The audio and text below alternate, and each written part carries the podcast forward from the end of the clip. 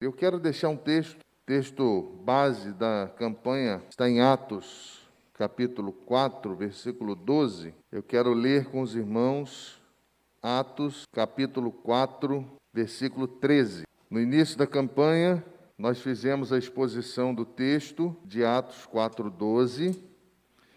E agora, no final da campanha, nós vamos juntos apontar algumas coisas importantes para que a igreja permaneça com coragem.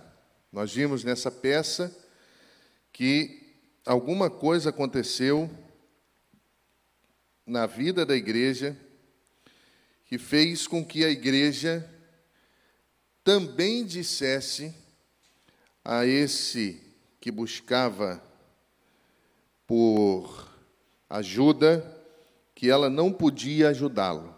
Quando você olha para a peça, você vai, de alguma forma, uh, junto com uh, todo o enredo que aqui foi contracenado, você vai perceber que aconteceu alguma coisa que fez com que a igreja ela também dissesse ao moribundo, àquele que estava buscando uma saída para a sua vida, que ela também não podia ajudá-lo. Então, eu quero, nessa oportunidade, junto com você, perceber ah, as coisas que foram jogadas fora, que estavam no barco e que estavam impedindo o barco, segundo o ator, impedindo o barco de uh, navegar. E ele foi buscar na palavra de Deus, e a palavra de Deus iluminou o seu coração para que ele percebesse as coisas que estavam fora do lugar. E aí é muito interessante nós lermos esse texto, porque a coragem que tomou o coração daquele moço que representava a igreja precisa ser a nossa coragem. A coragem que fez com que ele reconhecesse que também estava perdido, a coragem que fez com que ele, de alguma forma, ah, também contemplasse a sua nudez diante daquele homem que estava à procura de ajuda. E o texto diz, Atos 4, versículo. Uh, 13. Ao verem a intrepidez de Pedro e João, sabendo que eram homens iletrados e incultos, admiraram-se e reconheceram que eles haviam estado com Jesus. Meu irmão, a coragem da igreja, de uma igreja missionária, e Marlon, talvez você tenha que passar aí, porque não está pareando aqui. A coragem de uma igreja missionária, ela está em ter atitudes. Uma igreja missionária, ela é uma igreja corajosa, sim, porque ela crê no impossível, ela crê no sobrenatural, ela crê que Deus pode curar, salvar e transformar as pessoas e esse texto ele vai refletir exatamente isso quando, diante do sinédrio, ah, Pedro e João, cheios de ousadia, eles vão, de alguma forma, chamar a atenção daquele povo. E, meus irmãos, a intrepidez aqui, quando o texto diz que eles viram a intrepidez, também pode ser é, traduzida como ousadia. E quando o texto diz iletrados, é uma ideia grega de analfabetos, de leigos, daqueles que carecem de ajuda. Por quê? Não é que eles não sabiam nada, é porque, comparados com os escribas, eles não poderiam se destacar de maneira humana. Então, eles estão diante de pessoas que sabiam muita coisa, e aos olhos dessas pessoas, estão sendo considerados como pessoas incapazes de realizar alguma coisa. E, meus irmãos, isso não é diferente de, de nós, não. Não é diferente da vida da igreja, não é diferente da vida de todos nós como servos de Deus, porque o mundo olha para a igreja e acha que a igreja é lugar de pessoas despreparadas. O mundo olha para a igreja e acha que a igreja é lugar de pessoas que não têm condições de servirem a Deus e de contribuírem de alguma forma para a, a, a bênção da sociedade como um todo. Mas essa admiração que as pessoas tiveram de Pedro e João foi porque eles haviam estado com Jesus. Toda igreja, toda pessoa que achar no seu interior que ela em si mesma é capaz de trazer a admiração dos homens, ela está perdida como esta igreja estava. Toda igreja, toda pessoa, por mais culta que seja, que achar que é pelo que ela tem, pelo que ela pode, que ela realiza alguma coisa, ela está perdida como esta igreja. João capítulo 7, versículo 15 e 16. Então Jesus, é, os judeus se maravilharam e diziam: Como sabe estas letras sem ter estudado? Respondeu-lhe Jesus: O meu ensino não é meu, e sim daquele que me enviou. Meus irmãos, a arrogância, a prepotência tem tomado o coração de muitas pessoas. É a arrogância e a prepotência que tem feito com que as pessoas coloquem tudo sob suspeição. É a arrogância, muitas vezes, e a prepotência que tem feito com que exista um movimento nesse tempo onde as pessoas acham que não precisam uma das outras. E aí, o próximo slide você vai perceber, olha aqui para mim que eu vou fazer sinal assim, tá? você vai perceber que não havia explicação humana para tanta coragem. Eles olharam para Pedro e João e eles viram que eram iletrados, incultos, diante deles não tinham eh, condição alguma, mas ficaram admirados e eles disseram: Eles estiveram com Jesus. E, meus irmãos, uma igreja que caminha com Jesus, ela é corajosa. Uma igreja que caminha com Jesus é intrépida. Uma igreja que caminha com Jesus, ela faz coisas inimagináveis. Marcos capítulo 1, versículo 22, maravilharam-se da sua doutrina, porque os ensinava como quem tem autoridade, não como os escribas. Marcos capítulo 3, versículo 14, então designou doze para estarem com ele, e os enviou a pregar. Foi Jesus que impulsionou isso no coração deles. Foi Jesus que fez com que alguma coisa extraordinária acontecesse. Eles não se amedrontaram, mesmo não tendo recebido educação religiosa em Jerusalém e sendo representantes da massa que pouco se preocupavam com as opiniões dos saduceus e dos fariseus, eles tiveram coragem.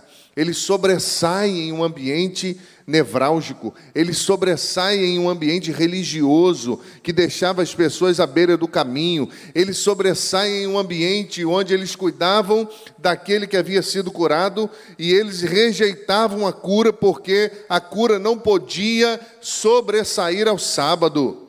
Tudo isso porque eles estiveram com Jesus.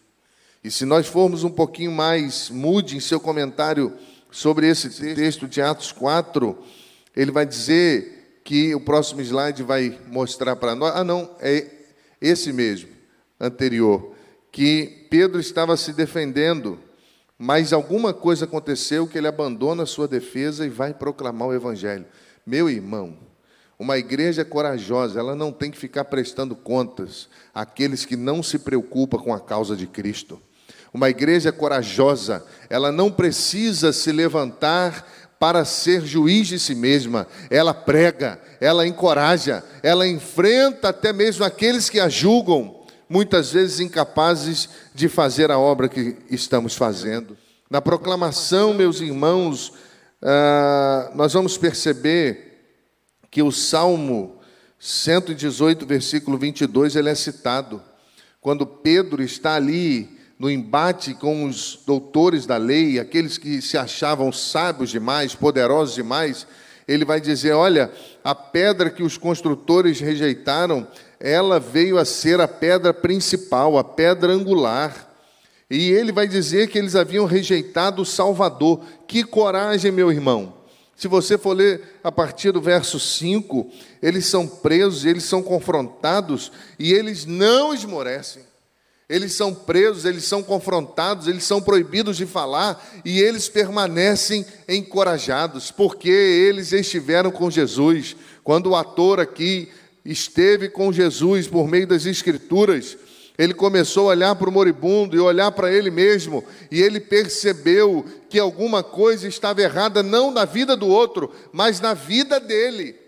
E ele vai atrás do outro, ele vai dizer: Vamos, eu descobri, eu achei a saída, eu achei a solução, vamos juntos, meus irmãos. Quando eles questionaram a Pedro e a João, Pedro disse com coragem: É Jesus a quem vocês mataram, ele é a pedra principal. Lucas capítulo 21, verso 14 e 15, quando Jesus vai falar do princípio das dores, você pode passar o slide aí, querida. Cristo ele já havia preparado os discípulos para isso que estava acontecendo. Eu prometo aos irmãos que eu não vou passar mais de alguns minutos. A hora avança e nós ficamos apertados, mas eu preciso falar ao seu coração essa questão. Isso tudo que estava acontecendo aqui no capítulo 4, Jesus já havia falado para eles. Está explícito nesse texto.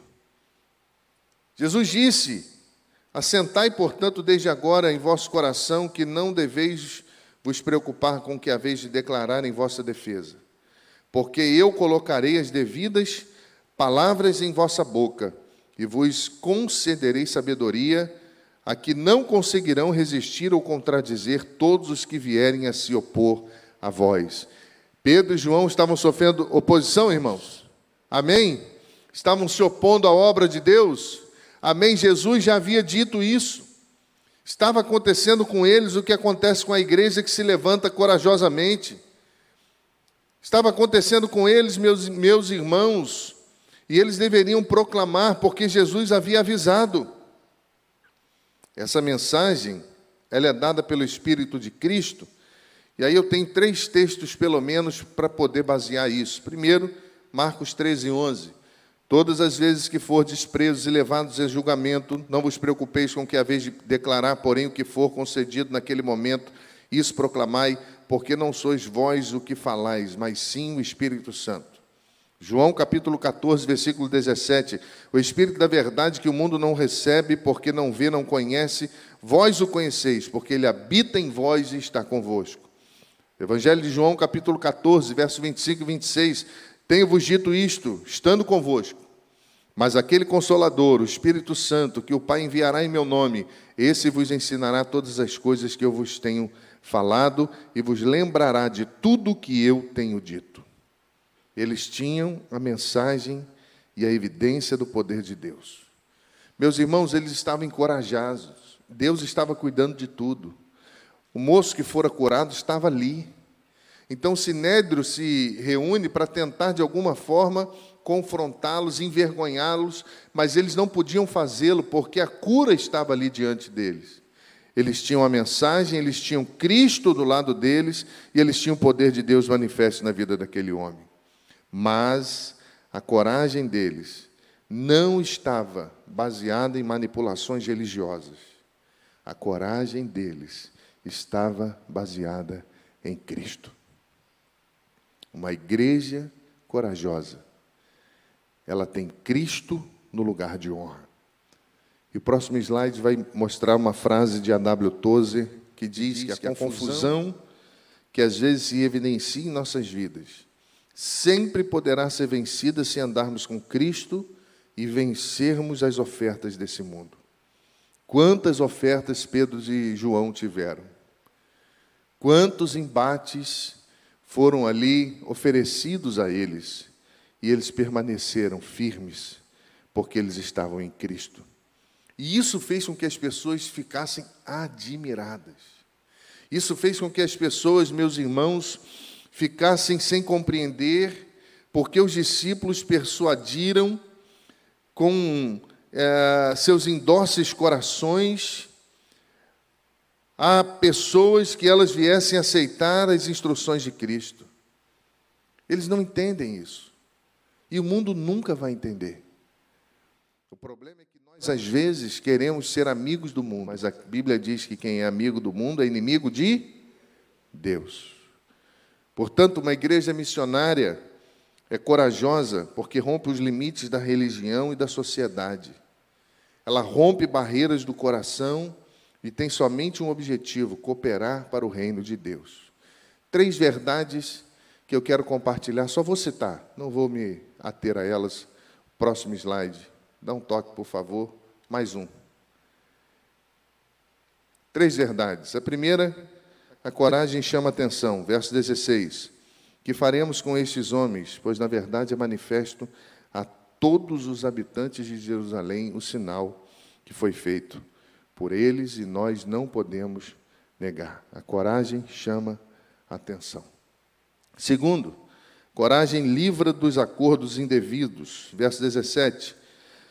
Mas para que não haja maior divulgação entre o povo, ameacemos-los para não mais falar em nome a quem quer que seja. Chamando-os, ordenaram-lhe que absolutamente não falassem, não ensinassem o nome de Jesus. Mas Pedro e João lhes responderam: Julgai se é justo diante de Deus ouvir-vos antes a voz do que ouvir a Deus. Pois nós não sabemos, não podemos deixar de falar do que temos visto e do que temos ouvido. Tentaram fazer um acordo com eles às escuras.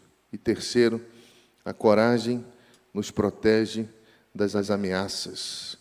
De, verso 21, depois ameaçando-os ainda mais, os soltaram e não tendo achado como castigar, por causa do povo, porque todos glorificavam a Deus pelo que tinha acontecido. Concluo, meus irmãos, com a próxima frase. Dá mais um toquinho, por favor. Essa frase, essas duas, duas frases são interessantes porque nós podemos fechar a campanha assim. Vamos dizer juntos, meus irmãos. Vamos lá. A coragem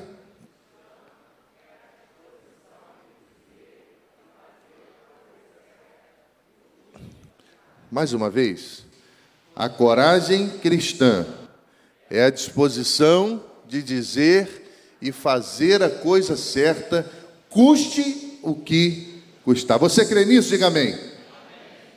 A segunda frase: coragem é indispensável, tanto para difundir como para preservar a verdade de Cristo.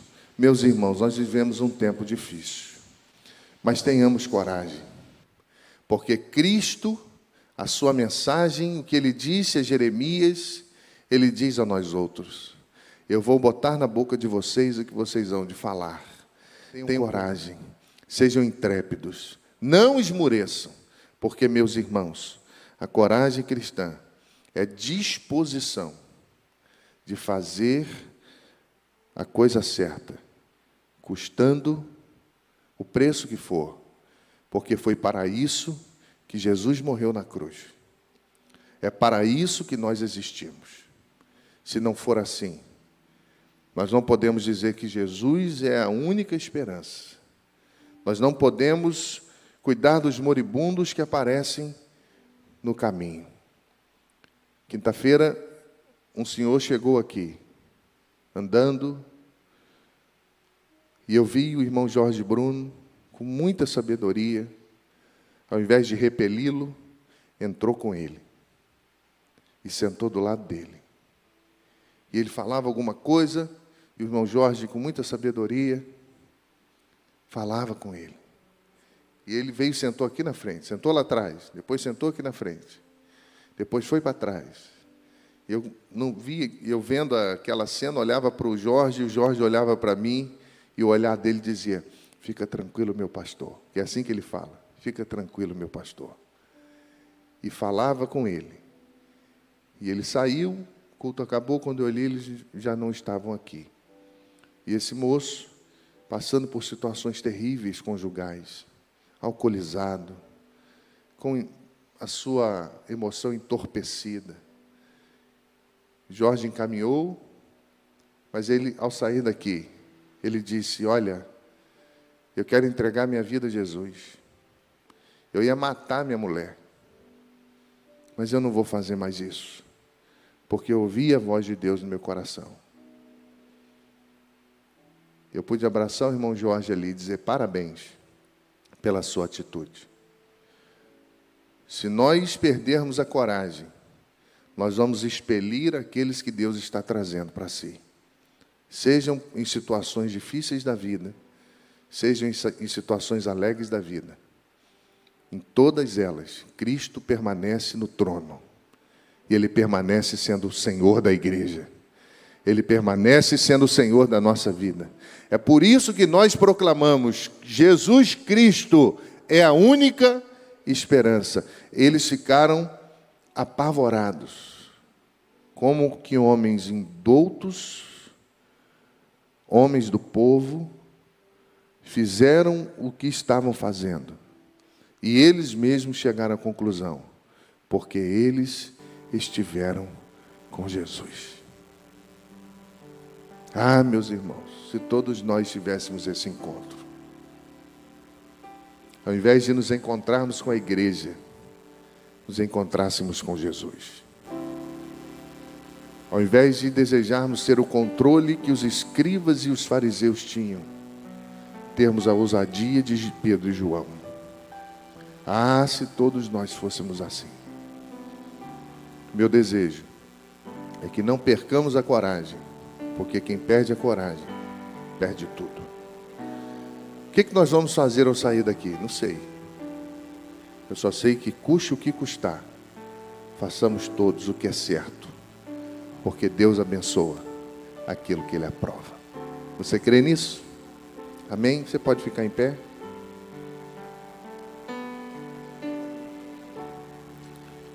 Eu quero orar com você. Uma igreja missionária é uma igreja corajosa. Meus irmãos, o campo está aí, o mundo está aí. E o Senhor busca trabalhadores. Quantos nessa manhã? Não posso, irmãos, não posso. Eu sei que tem pandemia, eu sei que a gente tem que ter cuidado ainda, mas eu não posso encerrar esse culto sem convidar você para vir aqui. Você que desejar no seu coração dizer a Jesus: Jesus, me dá mais coragem, para que eu seja como esse moço, que reconheceu na sua vida os lixos que ele jogou para fora, não foram da igreja, não, tá? Porque a igreja não tem lixo, Deus não queria isso, tudo que Deus queria é perfeito. O lixo está em nós. Agostinho fala dos demônios da alma do homem. O lixo está no homem. A igreja não. Então ele abriu as escrituras e ele foi percebendo na vida dele os lixos que tapavam a sua visão para que ele não fizesse o que deveria fazer. E ele jogou fora. Quantos nessa manhã querem dizer, Senhor, me dá mais coragem, para que eu não negocie a verdade, para que mesmo diante dos julgamentos da vida, Senhor, eu seja aquele que lhe agrada. Se você quiser, vem aqui, que nós vamos orar. Nós vamos botar a nossa vida diante do Senhor e vamos pedir ao Senhor que nos ajude.